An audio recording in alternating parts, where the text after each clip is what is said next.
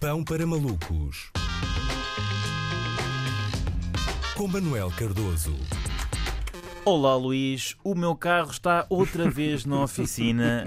Uh, o meu talvez já não lhe possa chamar uh, meu, não é? Basicamente eu e o meu carro estamos separados e a considerar o divórcio. Atenção, está a ser uma coisa uh, amigável, não é nada de litigioso. O que acontece é que fomos felizes durante muitos anos, mas agora parece-me que nem eu lhe consigo dar o que ele merece, nem ele consegue dar aquilo de que eu preciso. Por isso, neste momento tenho um carro em custódia partilhada com especialistas em mecânica automóvel não é? Fica 15 dias com ele, eh, com eles 15 dias comigo e tem sido um bocado assim eh, nessa base. E por essa razão, o meu principal meio de locomoção tem sido uh, o Uber, ou a Bolt, ou o FreeNow, enfim, os TVDE.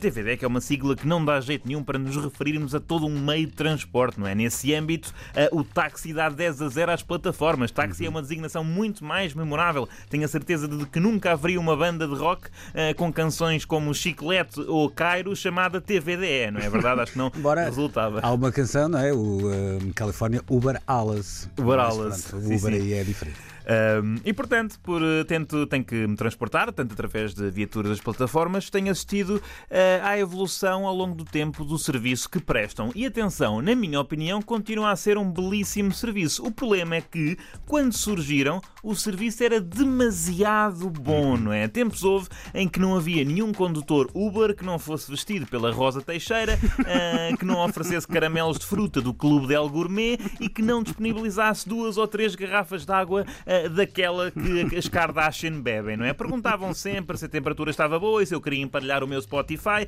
uh, e o que é que eu achava sobre o acordo nuclear com o Irão. Por isso, agora quando surge simplesmente um senhor vestido de forma absolutamente uh, casual a conduzir uma Megan que já precisava de uma aspiradela, que só diz bom dia e até à próxima obrigado e que não nos faz nenhuma pergunta sobre política internacional, uma pessoa fica com saudades do tempo em que era tratada como se fosse um Kennedy por apenas 4,37€. Ainda assim, assim, há ainda alguns Ubers que continuam a insistir no serviço demasiado bom. Não sei se já apanharam alguma vez um Uber que estava, quer dizer, um condutor que estava montado num carro desproporcionalmente luxuoso para o serviço e o preço que estão em causa, não é? Tipo aqueles Ubers que são um Tesla, não é? É tipo, amigo, eu só quero ir ali ao supermercado, não vou para a cimeira de Davos, não é? Isto acontece até no Uber Eats. Aqui há umas semanas pedi uh, McDonald's e vieram trazer uma encomenda, não estou a inventar, num BMW BMW Série 3 todo quitado. Absurdo, fiquei a sentir mal. Eu é que devia trazer comida para aquele senhor que, em princípio,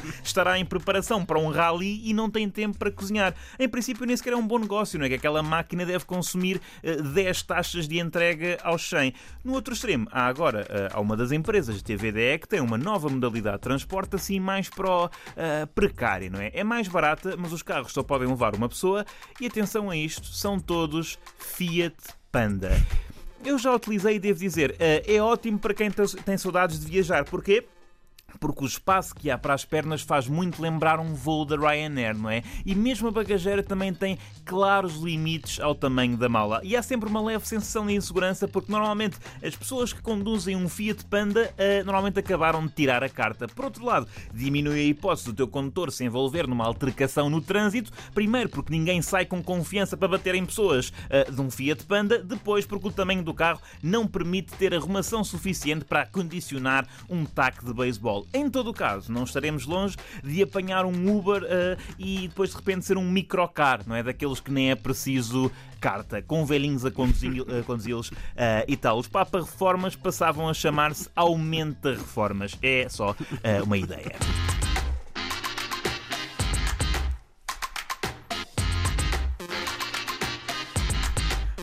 Ora, estava uma vez em Viena, uh, em trabalho para a Antena 13 e apanhei um táxi. Uh, perguntei onde é que apanhava um táxi. Ah, é ali e tal. E era um Tesla. Eu não queria acreditar que, que era mesmo um táxi chamado Tesla. Mas uh, depois chegou a suprema humilhação porque eu não estava a conseguir abrir a porta.